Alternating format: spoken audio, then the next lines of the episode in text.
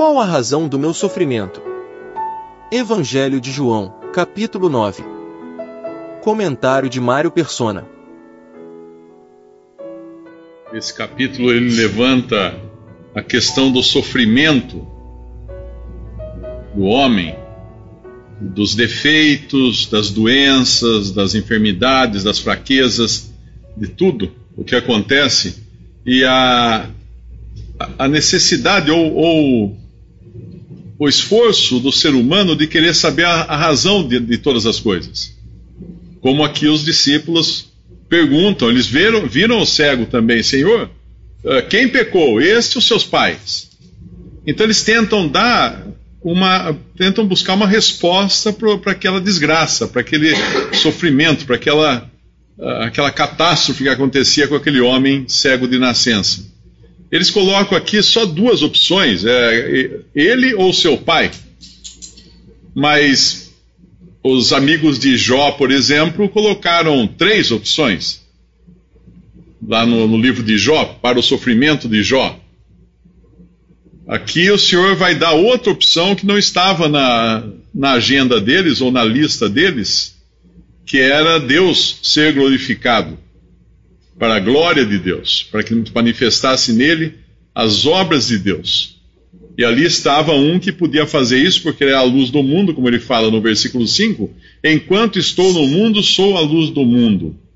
Então era uma, uma ocasião única para ele fazer isso ali, na presença dos seus discípulos, daqueles fariseus também, da família do cego, de todo mundo. A luz do mundo estava presente. Ninguém estava enxergando a luz. Estava todo mundo vendo o cego, mas ninguém estava vendo a luz que é o Senhor Jesus que estava aqui no mundo. Viria a noite depois que já ninguém poderia trabalhar. Mas quando nós vemos essa questão do sofrimento humano, uh, é, é como um rio. Você olha para um rio e você pode falar com certeza, ou quase com certeza, né? Claro que é muito complexa a coisa, mas dizer, não, esse rio nasce em tal lugar. Eu sempre costumo brincar que eu, eu uma vez saltei por cima do rio Tocantins. E quem vai a Palmas, Tocantins, fala: ah, esse cara é louco, como é que ele ia saltar esse rio? Lá tem não sei quantos quilômetros de largura o rio Tocantins, lá em Palmas. Mas eu saltei o, o, o rio Tocantins porque ele nasce ali perto de São João da Aliança, uh, próximo de Alto Paraíso, então eu fui num um, um córregozinho que tem lá, é a nascente do, do do Rio Tocantins e eu saltei de um lado para o outro sobre o Rio Tocantins. Então, é, alguém pode falar, não, aqui nasce o Rio Tocantins. É claro que ele vai depois receber água de muitos, muitos afluentes, mas ali nascia o Rio Tocantins. Então você pode dizer onde nasce um problema, mas você não pode dizer por que, que esse problema se manifestou dessa maneira. Da mesma forma como você não pode dizer por que, que um rio tomou esse curso um rio nasce num lugar definido, fácil de, de descobrir, mas para descobrir o porquê do rio seguir um determinado rumo, já é mais complicado, porque esse rumo muda.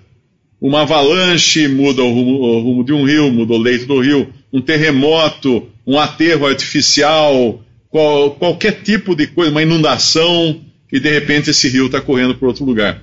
Então é muito complicado, nós queremos saber as razões a razão do sofrimento humano, nós sabemos, começa tudo no Éden, quando o homem pecou. E aí toda desgraça que atinge o ser humano e a criação começou lá no Éden, o ponto de partida.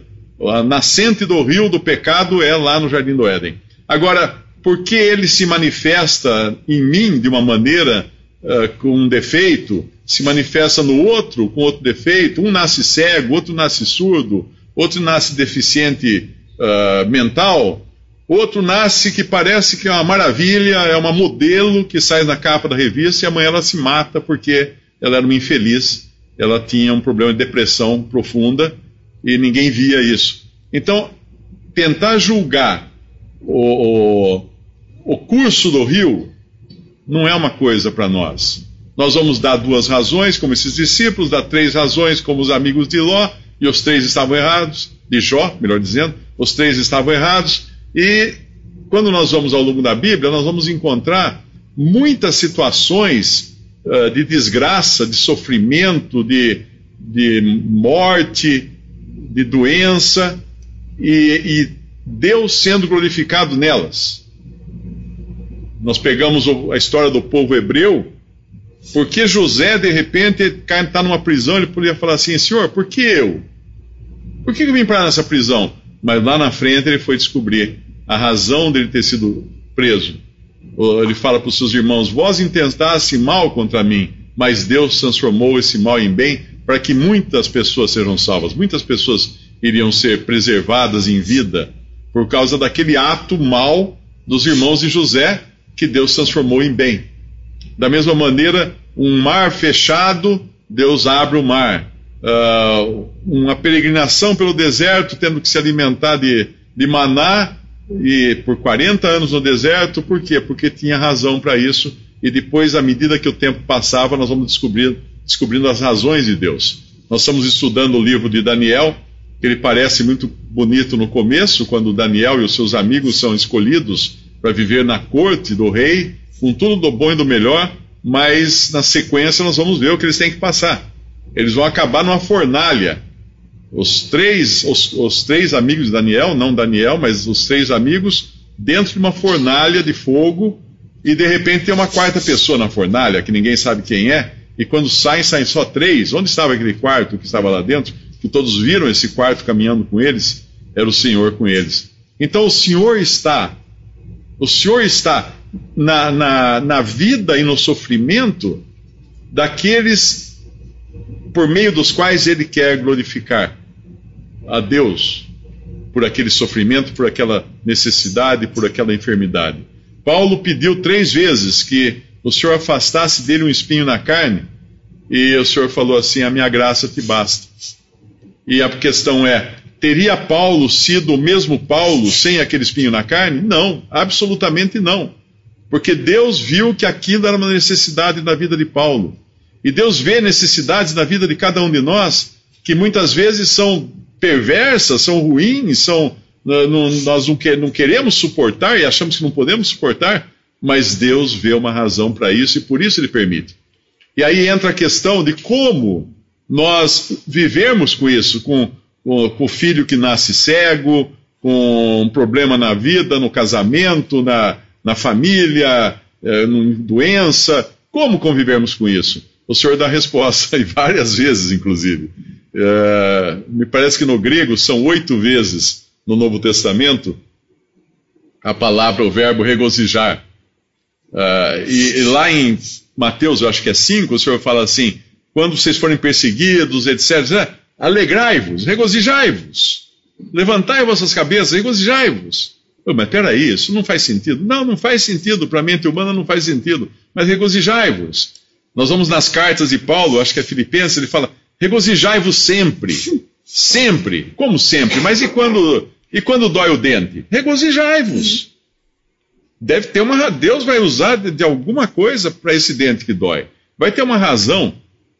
Para o, para o crente, ao menos para o crente, para o incrédulo, a dor de dente pode ser uma forma que Deus use para chamar a tua atenção para a finitude da sua vida aqui, para a ruína do seu corpo. Mas quando é o crente, não faz sentido um crente não se regozijar sempre. Porque a ordem é imperativa: regozijai-vos sempre no Senhor. Outra vez vos digo, regozijai-vos, o apóstolo repete. Mas como que eu vou me regozijar? Ah, Busca em Deus forças para isso, energia para isso. E quando nós vamos lá em, eu acho que é Pedro, não é? Que Pedro fala que, uh, da, do, do fogo que já vinha, podemos até abrir lá. Eu acho que é 1 Pedro, não, não, não, é 2 Pedro, acho. Para não se, se espantar do fogo que que ele fala da prata, inclusive, que, que era purificada por fogo. É o 3. É 1 Pedro 3? 2 Pedro 3. Não, não, é uma. Ah, tá, peraí, acho que é mais para frente. Não. 2 Pedro 4,12. Isso. 1 Pedro 4,12. 1 Pedro 4,12. Amados, não estranheis a ardente prova que vem sobre vós para vos tentar, como se coisa estranha vos acontecesse, mas alegrai-vos, olha o regozijai-vos aqui de novo, alegrai-vos, regozijai-vos no fato de serdes participantes das aflições de Cristo, para que também na revelação da sua glória vos regozijeis e alegreis. Se pelo nome de Cristo sois vituperados, bem-aventurados, felizes sois. Mas peraí, como felizes? Está doendo. Se pelo nome de Cristo sois vituperados, felizes, bem-aventurados sois, porque sobre vós repousa o Espírito da glória de Deus. Que nenhum de vós padeça como homicida ou ladrão, ou malfeitor, ou como que se entremete nos negócios alheios, mas se padece como cristão, não se envergonhe, antes glorifique a Deus nesta parte. Glorifique a Deus nessa parte. Então, se por um lado o Senhor glorificou a Deus naquela parte ali, que foi curar aquele cego que nem pediu para ser curado, na realidade foi uma, uma questão que os seus discípulos levantaram, mas o Senhor levou isso para a glória de Deus, trouxe glória para Deus naquilo. O crente, por si mesmo, deveria regozijar-se sempre, para quê? Para a glória de Deus também. Glorifique a Deus nesta parte. Que parte? A parte do sofrimento, a parte da aflição, a parte dos problemas. Como que eu posso, diante de um problema, reagir? A pergunta deveria ser: Senhor, como que eu posso te glorificar nesse problema, nessa situação? É, fazer com que o teu nome seja mais conhecido, fazer com que haja mais glórias dadas a ti, Senhor, nessa situação que eu não estou aguentando, está difícil para mim. E o Senhor vai, vai mostrar, na hora ele vai dar, na hora certa ele vai dar, não na hora exata, mas na hora certa ele vai mostrar, ele vai dar aquele consolo que só ele, só tem aqueles que têm o Espírito Santo de Deus. Só aqueles que podem, uh, em Romanos, que eu acho que fala também alguma coisa sobre isso, é, em Romanos 5, no versículo 3, e não somente isto, mas também nos gloriamos. Quando tudo vai bem? Não, nas tribulações. Sabendo que a tribulação produz a paciência, e a paciência, a esperança, a experiência, e a experiência, a esperança. E a esperança não traz confusão, porquanto o amor de Deus está derramado em nosso coração pelo Espírito Santo que nos foi dado. Isso, essa é a, essa é a, a situação do crente. E mais, a, mais à frente, eu, eu acho que ele vai falar no capítulo 8, se não me engano, nem, nem altura, nem profundidade, nem.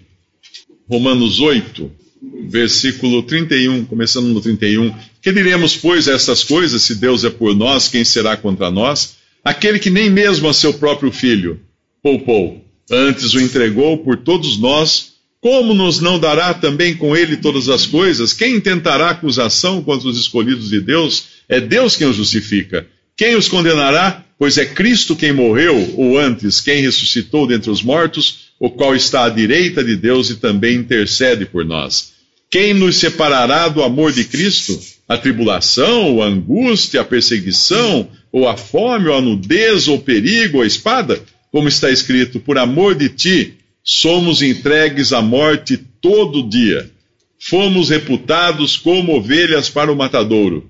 Mas em todas estas coisas somos mais do que vencedores por aquele que nos amou. Porque estou certo de que nem a morte, nem a vida, nem os anjos, nem os principados, nem os, as potestades, nem o presente, nem o porvir, nem a altura, nem a profundidade, nem alguma outra criatura nos poderá separar do amor de Deus que está em Cristo Jesus, nosso Senhor. Nós só temos uma uma bala na agulha, vamos dizer assim, na munição nossa, de glorificar a Deus, e é nesta vida. Nesta vida nós temos a oportunidade de trazer glória para Deus e para o nome do Senhor Jesus. E nós não estamos sozinhos porque nós sabemos que Ele foi até o fogo. Aqueles, aqueles três jovens, depois daquela experiência na fornalha lá do livro de Daniel, eu acredito que aquilo mudou a vida deles. Daquele dia em diante, alguém, qualquer situação que eles passassem, eles faziam, a gente, nós já passamos coisa muito pior do que isso, e o Senhor estava lá com a gente no meio do fogo. E, e, nós, cristãos, hoje sabemos que o Senhor foi até o meio do fogo por nós. Ele entrou no fogo do juízo de Deus por nós. Então nós não estamos sozinhos passando pela, pela tribulação, pela dificuldade que nós estamos passando. Porque ele está lá no fogo, a, a, quarta pessoa, vamos chamar assim, que nem viram lá no, na fornalha, né? Então, essa é a, a grande certeza do cristão. E aqui é o lugar onde a gente ainda pode glorificar a Deus, às vezes por meio de sofrimento, às vezes por meio de aborrecimentos, mas no céu não vai mais ter isso. Mas aqui é o momento. E os vizinhos não o reconheceram. Versículo que fala que os vizinhos não o reconheceram. E aí ficaram discutindo sobre se era ele mesmo. Quem tem um encontro com Cristo e tem seus olhos abertos, os vizinhos vão, não vão reconhecer mais.